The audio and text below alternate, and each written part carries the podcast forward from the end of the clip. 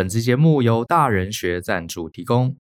相信大家一定都听过，在职场不仅要会做事，更要会做人。至于如何在职场啊建立人际关系，一直以来呢都是一门大学问。可惜啊，传统教育呢只看重专业技能的培养，却很少教我们如何建立人际关系，如何与大家合作。也难怪啊，下班之后呢，抱怨同事还有抱怨工作，成为上班族最常见的话题。其实呢，人际关系啊也是一种专业，它是可以透过学习还有训练来强化的。只不过呢，你需要一套系统化的做法还有思路来协助你。所以呢，大人学啊特别设计了一堂课，课名叫做《职场大人学：职场人际关系与优势策略》。在两天的实体工作坊中呢，我们会用很多的个案来为大家分析职场人际关系里面的潜规则。这些潜规则呢，很多上班族啊觉得是黑暗的职场政治，避之唯恐不及。但是啊，我们会带大家抽丝剥茧，了解其中的逻辑，并且呢，教大家如何回应。当你啊搞懂了职场的这些规则，才能过得更顺心，并且创造理想的职涯。欢迎透过节目下方的说明栏来看看这堂课更多的介绍哦。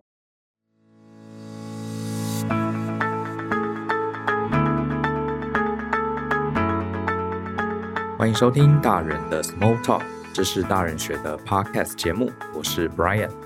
今天想一样好来跟回答一下这个很多听众朋友或是我上课的学生，呃，常问的一个问题。那今天倒不是要回答特定伙伴的问题，而是我发现呢、这几年有某一类的问题非常多人问，可能占了我们所有同学们提问的百分之十到二十之间。也就是大家的遇到的状况不同，可是这个问题的标准的句型啊，大概都是这样。呃，就是说，Brian Joe，你好，我最近呢想做一个什么什么什么事情，可是呢，我的某某某他不支持，我该怎么办呢？好，那举个例子，比方说我三十岁了，我想要出国去念书，我知道已经有点晚了，然后我的家人也不是很支持，请问我该怎么办？我到底还应该出国吗？或者是我在竹科上班，拥有很高的薪水，可是我发现这不是我热爱的工作，我想要换一个工作，做我真正有兴趣的事情。可是我的家人朋友都觉得我疯了，都没有人支持我。请问我还该这样做吗？好，这一类的问题很多，呃，你可以无限造句，好，各式各样的人生问题，或者是啊、呃，我很想跟我的另外一半结婚，可是我的爸妈不喜欢他，呃，我的闺蜜、我的兄弟们也觉得这个另外一半不好，那没有人支持我。请问我还继续应该跟他在一起，跟他求婚吗？这类的问题真的蛮多的，好，大家可以自己去造句。我每次遇到这样的问题啊，我跟大家说实话，我第一个反应，我第一个反应，甚至我有些时候会反问这个同学，都是，呃，为什么你一定要某人的支持你才能做呢？我真的会这样问同学。呃，这里面呢，大部分被我问到的同学都是整个愣住，没有办法给我答案。好，比方说，我问同学说。你三十岁，你决定你要出国，呃，为什么你一定要你爸妈同意、点头支持你，你才能出国呢？甚至我有些时候还会问，为什么你的朋友不喜欢你的另外一半，你就不能娶她？难道呃是有什么我不知道的原因？你非得经过大家的 approval、大家的盖章，你才能做这件事吗？你不是已经成年了吗？好，这是我的第一个反应。然后我有些时候也会这样反问同学，然后我发现好多同学被我这样子一反问，他们也愣住了。也没有办法给我一个答案。好，所以呃，我就在想这件事情，啊，到底该怎么样帮助这个听众或是同学来解决这个问题比较好？我自己想了很久，那我反思了一下，其实我后来想想，这搞不好跟我们从小到大的家庭有关哈。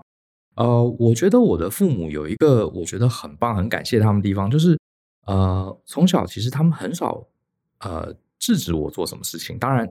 这个坏事是的，绝对不要做。可是对于我自己的人生，他们大部分的时候是支持的。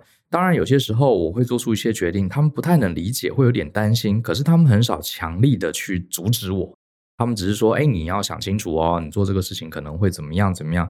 然后如果你想过了，你坚持要去做，那你就去，我们支持你。”所以我后来想一想，可能是我自己运气很好，加上个性啊，可能呃不会演的，可能有点小任性。所以我呃成年之后，我其实很少事情我会觉得说一定要我周围人都支持我才愿意去做。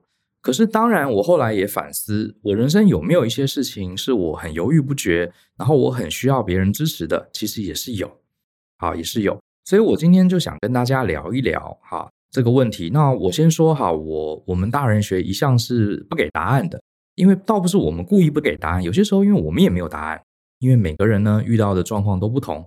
呃，今天这期节目呢，我只是试着从几个思考点，如果你没有想过这个点，我们提出这些思考的观点，你可以回去思考一下，或许你就会豁然开朗，或许你会接受一个完全不同的想法，脑袋回路可以重新 rewire 一下啊，有说明你就会找找到一条路走。今天的目的在这里，所以我也不敢保证会给大家清楚的答案，反正我们就聊聊天，然后聊聊我对这个问题的想法。所以今天要解决的问题就是，如果我想做某件事情，可是某某某不同意，不给我支持，我该怎么办？好，今天就是来聊这个主题。呃，我觉得在开始之前，我们要先界定一下这个问题。好，呃，比方说，我很喜欢公司的同事叫小美，我想要娶她，可是小美不同意，怎么办？好，这种问题不是我们今天要讨论的。为什么？因为你要做的这某件事情，如果直接跟对方的利益相关，那你当然要争取别人的同意啊，对不对？我想去台积电上班。可是台积电的人 HR 不同意，请问我该怎么办？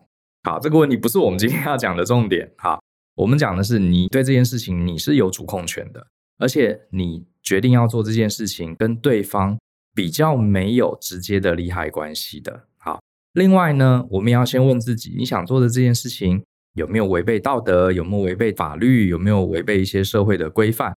还有，你做这件事情会不会伤害别人？好，我们假设这些问题都排除。我们才能讨论到这件事情的核心。另外，你要问自己，比方说你想要出国读书，你爸妈不同意，这里面你是不是因为你可能需要用到他们的钱呢？比方说，爸妈手上没有那么多钱资助你，所以他们不同意你出国读书，因为他们没有那么多钱可以借你，那你自己也没有存钱。这种问题我们今天也不讨论，啊，也不讨论。或者说你想要开公司，你爸不同意。然后我就问同学说：“为什么他不同意？因为说他不想出钱啊。”这种问题我们今天也不讨论，因为我们要讨论的问题是，有些人他很想获得心灵上的支持。好，如果你今天想要创业，然后你爸不给你钱，这个问题我们今天不讨论，因为这个问题是你要去说服你的金主。好，你要懂得谈判，要懂得协商，要懂得跟对方交换。你可能要告诉你爸爸说。他投资你这笔钱可能会为你带来什么样的好处？哈，为你自己带来什么好处？为家人带来什么好处？这一类的问题我们今天不谈，好，不谈。那所以我们要先排除几个状况：一个，你做这件事情会违法，会违背道德，违背善良风俗；第二个，你这件事情会直接跟别人有利害关系的，比如说你想娶小美，可小美不同意，那你当然没办法娶她，因为这件事情是你们两个都要同意才能做的嘛。好，这个我们也不讨论。第三个，你会需要人家给你资源的，比方说你想创业、你想出国，你要跟你爸妈借钱，你爸妈不同意，这几个状况我们不讨论。好，我们不讨论。那我们要讨论的这些事情以外，就像我刚刚讲的，曾经有一个大概三十岁的上班族，他说他自己也存了钱了，好，他还没有结婚，他想要出国读书，可是他的家人反对，觉得浪费钱不好。那我说你自己有没有钱？他说有，我不需要爸妈赞助我。好。哎，这时候这种问题我们就值得讨论了，或者是他要跟某一个人结婚，好，他跟这个女朋友关系感情很好，两个人论及婚嫁，可是呢，女朋友家人不同意，或是他家人不同意，好，这类的问题，可是你又不需要你家人资助你，好，这类的问题是我们今天要讨论的重点。那我这边提几个给大家的逻辑思考跟反思，好，呃，第一个。我觉得会卡住，卡在这种什么事情长大了都还需要大家认可自己才敢做。为什么会卡在这种点上呢？有一个原因是我们人啊，出自于本能跟惯性。什么意思呢？你看哈，只有小孩子，好，如果你自己有小孩，或是你带过小孩子，你会发现小孩子其实做什么事情啊，尤其是做坏事的时候，他都会先瞄一眼大人有没有在看他。好，这个你对小小孩有一些接触，你就会知道了。尤其是小朋友想干一些坏事的时候，比方说你不准他这个吃巧克力，结果呢，他想要吃巧克力，他伸手去拿的时候，他会先看一眼爸爸妈妈有没有在注意他。好，其实呢，除了小孩子之外，狗狗也会这样。像我自己有养狗，好，以前有养狗，狗狗其实很精的。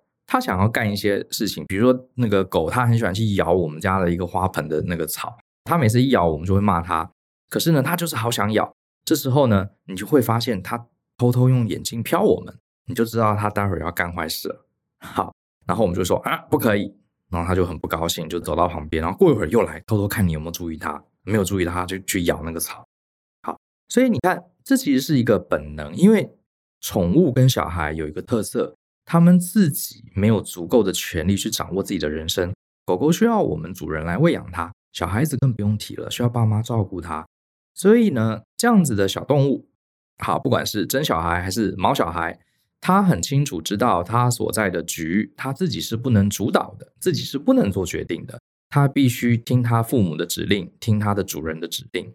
好，所以他必须很本能的先去用眼神去征询主人的意见。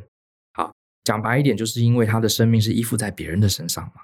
好，问题来了，这个本能是我们从小到大就是这么回事。我们小时候没有钱，没有能力，啊，甚至连话都讲不清楚，所以我们想要得到我们想要的东西，都要经过大人的同意。结果呢，一年、两年、三年、四年、五年、十年、二十年、三十年、四十年，某些的家庭，某些的孩子，他从来就没有真正走出这个童年。他养成习惯了，他明明已经个子又高又大，还留了络腮胡，可能已经是三四十岁的大叔了，他还养成这种本能的习惯，就是我什么事情一定要我妈妈、我爸爸、我的老师、家里的长辈点头，我才能做。所以他其实没有什么理性思考的，就是因为多年来这个本能惯性，所以他会养成一个什么习惯，就是说这件事情啊，一定要有人说 yes 才是我可以做的事情。各位不要觉得这件事很夸张，因为我接触到很多的同学，有些时候我跟他们详谈，真的发现他其实没有什么理由的。他明明有能力，呃，经济能力也独立了，而且他做这件事情也不会真正伤害到他的家人，可是他就真的一定要他爸爸妈妈、哥哥姐姐家里所有一圈，通通不但是这个允许哦，还要支持，说你赶快去做，好，我们支持你。他就是要听到这句话，他才会放心去做。然后你仔细分析，其实就是他从小到大的本能跟惯性，还真没什么特别的理由是他无法去做这件事，真的就是本能惯性。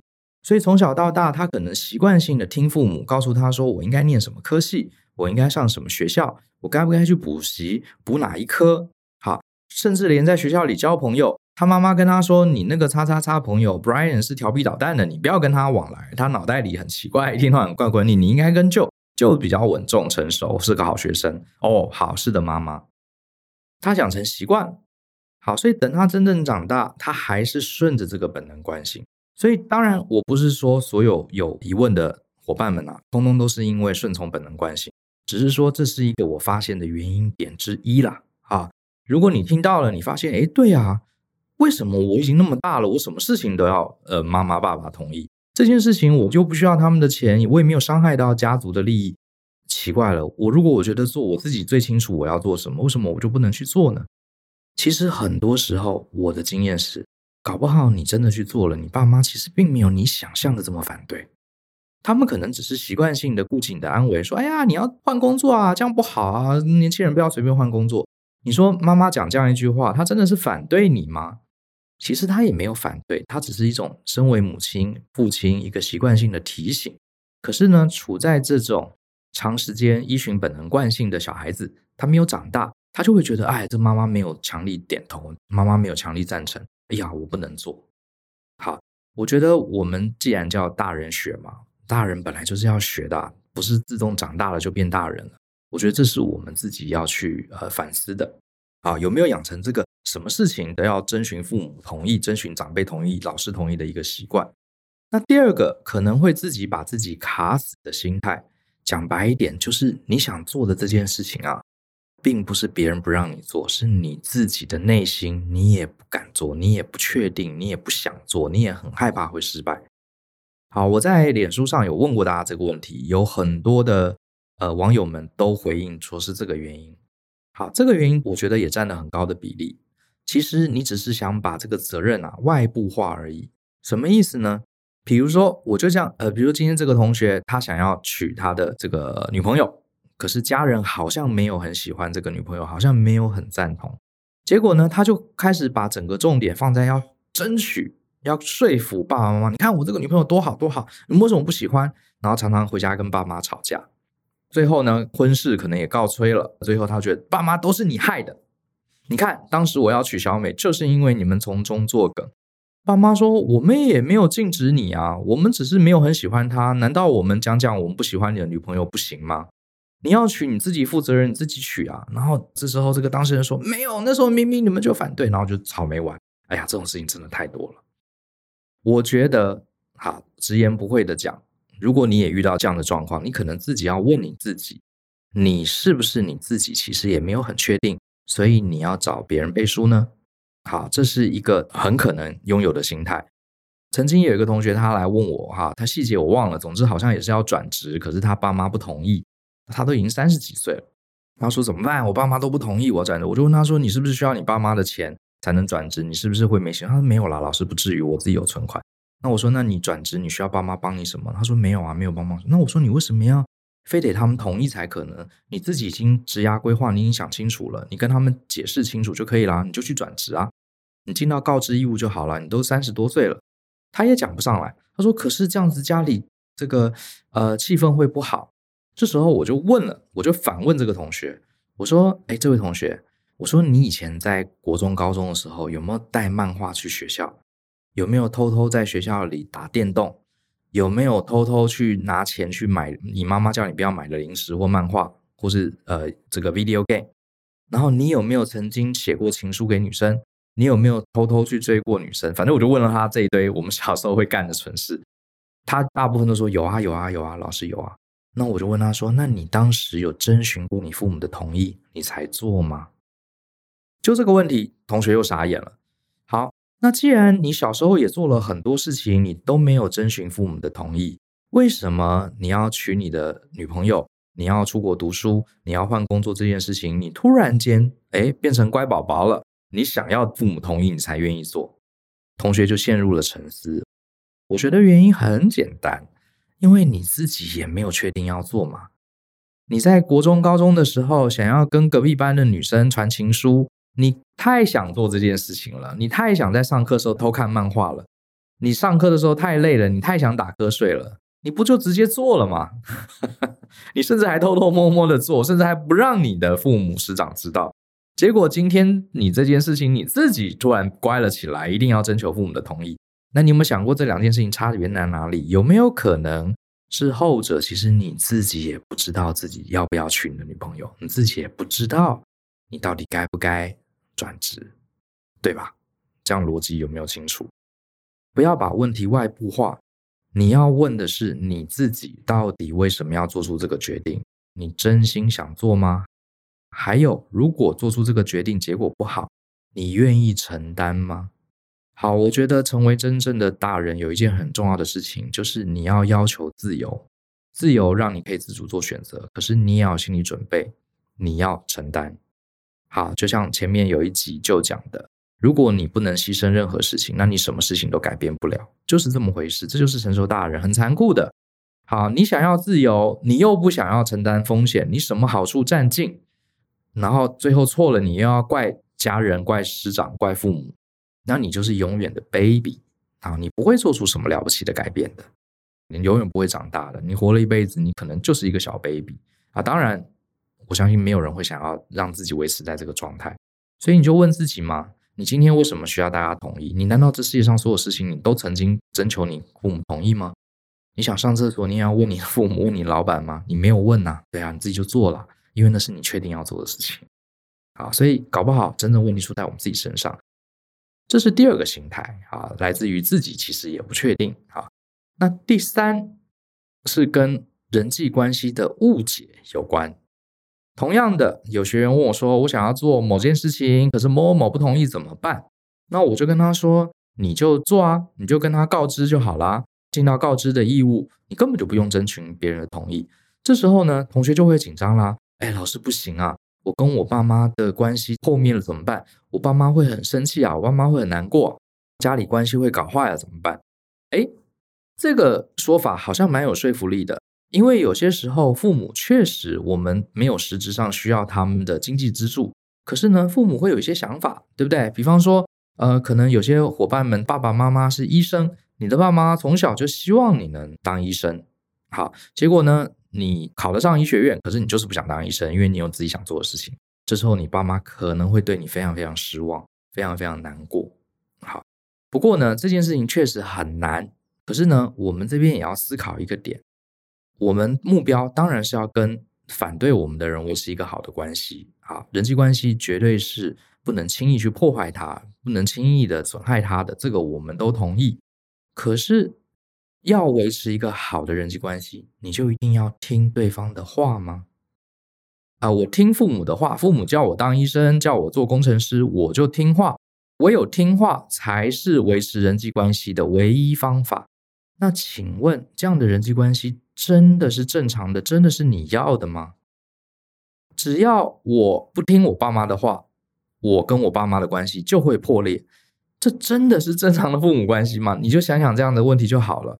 好像讲的是说，我们一定要听父母的话，听师长的话，这个关系才会存在。如果我们不听话了，关系就不存在了。那这样的关系真的是我们要的吗？好，这其实是一个大哉问。好，大哉问。我的感觉是，尤其是你一定会很在乎这个人啊，你会很在乎某人，一定要支持你。这个某人一定是你生命中相对很重要的人。好，你不想破坏他的关系，可是我觉得越是这样，你越是要跟他好好沟通。你要跟他慢慢的讲，哎，爸爸妈妈，我知道我会去换一个工作，我知道我不当医生你们会很失望，可是为什么我想去做这个工作？原因在哪里？你要不厌其烦的说服他们啊，为什么我决定放弃现在的工作出国？还有爸爸妈妈，我知道你不是很喜欢我这个女朋友，跟你们想象的媳妇不一样，可是。我跟他在一起很久，而且我想要跟他一起生活的原因是什么？他给了我什么样的感受？对，你讲了不一定马上会有用，好，通常没有用，通常讲一次两次是不会有用。可是你一定要去讲，这是维持关系最重要的原因，就是你要的是双方的互信，而不是条件的爱，好，而不是有条件的爱。我认为真正好的关系不应该是有条件的，有条件的话，那个叫合约啊。那你应该跟你父母签一个约啊，对不对？签一个商务条款，不是嘛？你很在意的人，你希望他支持你的人，你一定不是跟他在意合约的嘛？在意的是你们两个真实之间的关系。那怎么样是一个人的人际好的关系？就是你们要透过大量的沟通，去慢慢一点一滴的堆叠这个信任。很多时候呢，我们也得说，好，父母他是站在一个保护小孩的角色。很多时候呢，父母师长。或是周围我们的好朋友，他确实可能是因为担心你做出了不对的选择，得到不好的结果，他出于一个保护的心态，好，因为他是父母，他要保护你，他是师长，他要保护你。可是对于你来说，你看到的是这个决定可能对你整段人生未来可能带来什么样的好处跟效益，这点他们是看不到的，他纯粹要你 safe 安全安稳。所以大家用不同的眼镜镜片在看同一件事情的时候，沟通是没有交集的。他们一直觉得你做这件事情可能会出问题，可能薪水会少很多，可能这个以前累积的资历就没有了，都是损害控制。可是你看到的是，你牺牲了这段职涯的薪水，可是你会累积新的技能。也许你到三十岁、四十岁，你可以出来创业，巴拉巴拉巴拉，这些东西是他们看不到的。所以你一定要讲给他们听。好，讲一次没有用，就讲两次；讲两次没有用，就讲十次、讲一百次。虽然最后他们可能也不一定马上你讲了，他们就支持你，可是这个沟通会让他们知道，哦，原来你的考量点在这里。好，最后我相信他们还是有机会慢慢的、慢慢的理解你为什么会这样想，理解、尊重。那很多同学就以为说，我这次听他的话，我就能维持关系，其实这是不对的。你已经是一个成年人了，你用这种听话顺从的方式，这样的关系其实是埋下很多很多的炸弹。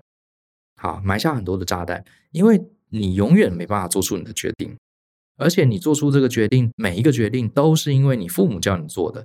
哪一天最后你必须独自面对这个决定的后果？比如说你今天不想学医，你爸妈硬要你学，结果你做得很痛苦。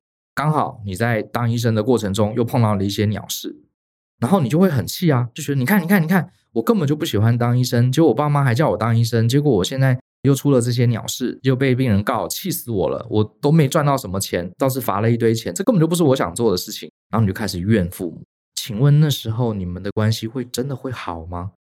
我觉得不会嘛，因为你最后还是会怨怼他，除非这个决定是你自己做的嘛。所以，与其如此，你还宁愿试着大量的沟通。我觉得沟通虽然不会马上让他们从反对变支持，可至少这是一个相互的了解、相互的信任。然后呢，是我的话，像我自己人生，虽然我父母很开明，可是我偶尔还是会做出一些他们不是很支持的决定。那你唯一要做的就是后面去证明你的决定是对的。好，这个就是我们大人该做的事情啊，对不对？好，我举个我自己的例子。呃，我年轻的时候，我刚开始上班，然后那时候我花了很多钱。好，其实我的薪水一开始还不错，可是当时我花了很多钱。其实我那些钱花到哪里去呢？其实呃，我并不认为我有去乱买东西。当时我花了钱，比方说我会去买很多书，然后我会去上很多课，有些课也不一定真的有用，我就是好玩去上。然后我常常呃花了很多钱在交际应酬。朋友来要吃饭啊，呃，去一些比较贵的地方，我都会去。总之，钱就这样子莫名其妙花掉了。好，然后我爸妈就那时候就有就问我，就说：“哎，你上班上了几年？你有没有要买房子啊？你有没有要怎么样啊？哎，你钱存了多少？”然后呢，呃，我一开始不愿意讲。然后后来我爸妈说：“有没有一百万？”啊，我说：“当然没有。”然后我爸妈就很生气，就说：“你上班那么多年，你薪水也不低，你居然连一百万都没存到。”然后那时候我爸妈还很生气，说：“从明天开始，你的薪水全部交给我们管，因为啊，你不会管钱。你如果这样子管钱，你最后啊辛辛苦苦工作，什么钱都没有了。我们帮你存起来，好，将来你买房子、你结婚，我们再拿出来给你用，因为你不会管钱。”哦，这件事情我当时其实是跟我爸妈有大吵的。好，那我后来想一想，其实我并不是说我小气，好，钱给他们就像红包一样，最后再也没回来了，哈，不是的，是因为我当时很清楚知道。对，我那个时候可能真的没有把钱管理好啊，我承认。可是我觉得钱这件事情，我有一个执念：如果一个人啊，连自己的钱都没办法管好，都需要父母来管，那这个人就废掉了。因为我很年轻的时候是想要当主管啊，想要在公司当经理人啊，哈，那时候还没有想到要创业。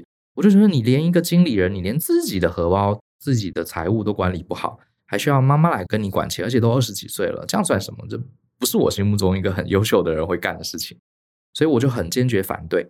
可是那时候呢，我当然呃有跟我爸妈讲这些事情，可是可能也没有讲得很清楚。可是总之我就是违背了。好，后来我爸妈还常念我这件事情，哎，你钱都乱花掉了，你应该交给我们管。这件事情其实经历了好多年，然后我也很很拗，我就是把钱给他们。呃，当然前提是我爸妈他们财务状况其实还 OK，不是需要我去养家的人，所以我就。很任性的把钱放在我自己手上，可是你看这几年下来，我确实曾经乱花钱，可是我也因为这样子从错误中学到了很多管钱的技巧。我甚至还呃之前也讲过，我曾经以为股票可以赚很多钱，我买一堆股票，最后几乎全部赔光了。好，甚至还有买到水饺股，股票整个下市变废纸，这些都是我干过的蠢事。好，可是呢，我们现在看结果，好，我觉得我对于这段时间的学习帮助我更了解财务。所以呢，像最近这几年，我妈甚至有些时候还把她的钱放在我这里。她说：“哎，放你那边，因为这个钱放我这边啊，也是放定存啊，也没有用，还不如放你那边。”我觉得非常感动，因为这代表她信任你。可是这中间可能过了好几年。好，所以我只想跟大家讲，一个孩子要长大，成为真正成熟的大人，这是全家人一起的工作。你自己要长大，你也要向他们证明，你其实现在是有能力的。好，所以我常常不听话。可是你不听话，不是说一味的忤逆他们，而是你事后要证明，我虽然当时没有乖乖听话，可是最后的结果其实是好的。当你一次、两次、三次之后，你周围的这些人他就会信任你，好，就会相信你说，哎，对，确实你不听话，可是你走出了一条你自己的路，而且你现在过得很好。那个时候，他们彻底信任你，其实你就会发现这段时间的关系并没有真正被破坏掉，反而是更好的。相反的，我看到很多孩子，啊，其实也不是孩子啦，也是成年人了，他永远都顺从他的父母，听他父母的话，感觉好像很乖。最后等年纪又大了一点，他发现很多最后生活不如他意，做的决策的结果哈不如他的预期，他开始怪爸爸、怪妈妈、怪他身边的人、怪他的另外一半，最后呢就变得说这个账一团混乱，到底该怎么算？好，不管账怎么算，大家都不开心。好，这个人也没有真正长大，所以另外一个心态就是误解了人际关系的意涵，以为我什么都听话，我跟他人际关系就好，错了。其实真正人际关系的意涵，就是每个人都努力的成长，做自己，而且慢慢的经过大量的沟通，向对方证明自己成长了，向对方沟通来建立彼此间的信任，相信彼此是有能力度过这些难关，这个才是真正人际关系。呃，我认为是他进化的一个流程，而不是一味的听话。好，而不是一味的听话。另外一个。跟前面讲过的有点像，就是所谓的呃会被这个呃很需要别人同意才能做，呃是因为他内心被一个东西卡住了，就是想拉共犯一起下水。好，下水，其实这个也是哈，呃呼应刚刚这个讲的第三百六十集，很多时候很多人他就要做一个决定，他其实自己没把握，他很怕最后这件事情搞砸。可是如果这件事情呢？呃，我的家人、我的父母都反对我做这件事情，我还去做，最后我搞砸了，那岂不是大家通通都会嘲笑我吗？所以呢，潜意识里为了避免这件事情失败，他自己啊拉了一个安全网，哈，把父母啊、兄弟姐妹全部拉进来，然后呢，拉进这件事情，这样子将来我这个决策啊，要是真的结果是不好的。你看，你看，我们都有份。这个决定可不是我一个人做的哦。当初爸爸也同意，妈妈也同意，兄弟姐妹、老师、我的好闺蜜、好好兄弟们，全部都同意我做这件事。你看，最后这个一塌糊涂，所以大家都有责任，都不是我一个人笨哦。好，这个概念其实就是拉共犯。好，我觉得我们也要去反省一下，为什么我们做事情一定要别人的同意呢？有没有可能是因为你自己觉得这件事情垮掉了，你并不想自己来承担？好，你希望大家都能承担。好，呃，这件事情我觉得，老实说，我们自己扪心自问，你是不是做好这个承担的准备？好，做好承担的准备。如果对这个概念有兴趣，建议大家回头去听第三百六十集。哈，旧的那集很精彩，什么都无法舍弃的人，是什么都改变不了的。如果你什么事情都很怕失败，而且都希望失败有大家跟你一起担，不是你一个人的责任，好，大家都有错，那你永远无法成为真正的大人，啊，永远无法成为真正的大人。好，所以今天总共讲了几个心态，我们要解决的问题是有差不多百分之十的提问的伙伴们都提过的类似的问题，就是我想要做某件事情，我想要做某件改变，可是呢，某个重要的人他不认同。啊，他不支持，老师，我该怎么办？其实这类的问题啊，我也没有共同的解法，只是呢，我想要给大家几个思考点，因为每个人遇到的实际状况也不一样。第一个，请大家思考一下，你是不是因为从小到大你都是一个乖宝宝、乖孩子，你很习惯什么事情都要大人点头你才能做？现在你自己是大人了，可是你还包裹在小孩子的思维里面，你觉得你心中的这些大人长辈如果没有同意这件事情就是不对的，我就不应该做。你已经养成这种莫名的惯性了。其实你可以思考看看，是不是其实你并不需要他们的同意，你也可以做这件事情。好，当然前提你不能违背善良风俗跟法律嘛。好，那第二个，刚刚讲的卡死自己的心态，就是其实自己也不确定做这件事情到底对不对。好，可能很多时候呢。只是来找别人的背书啦，来代替自己的犹豫不决。原因很简单，你就问自己嘛：你小时候真的那么乖吗？你这辈子做的每一件事情，你都征求别人的同意你才做吗？如果答案是否定的，那表示你真正想做的事情，你也不会去找人来背书嘛。那为什么这件事情你特别要找人背书呢？是不是因为你自己其实也犹豫了，也不是真的很想做这件事情，对不对？好，所以这个是我们一个检视自己思考逻辑的一个点。那第三个就是误解了人际关系的意涵。很多人以为我要听长辈的话，听我闺蜜的话，听我另外一半的话，我们关系才会好。如果我不听他的话，我们的关系就会破裂。这其实是误解了真正的人际关系。人际关系不是建构在一方很顺从对方，这不是好的人际关系。人际关系是处在我们是不同的两个个体，可是呢，我很愿意跟你沟通，为什么我想做这件事情？沟通一次不行，沟通十次，十次不行，沟通一百次。透过大量诚恳的沟通，让对方理解我们想做这件事情的原因。对方也许到最终也不会支持，可是至少他会慢慢的理解你在想什么。然后接下来就算不支持，你也该去做，用结果来证明，好，你是长大的人，做得好，就证明，哎，你这个抉择是对的。就算最后结果不好。你也证明你愿意自己承担这个结果。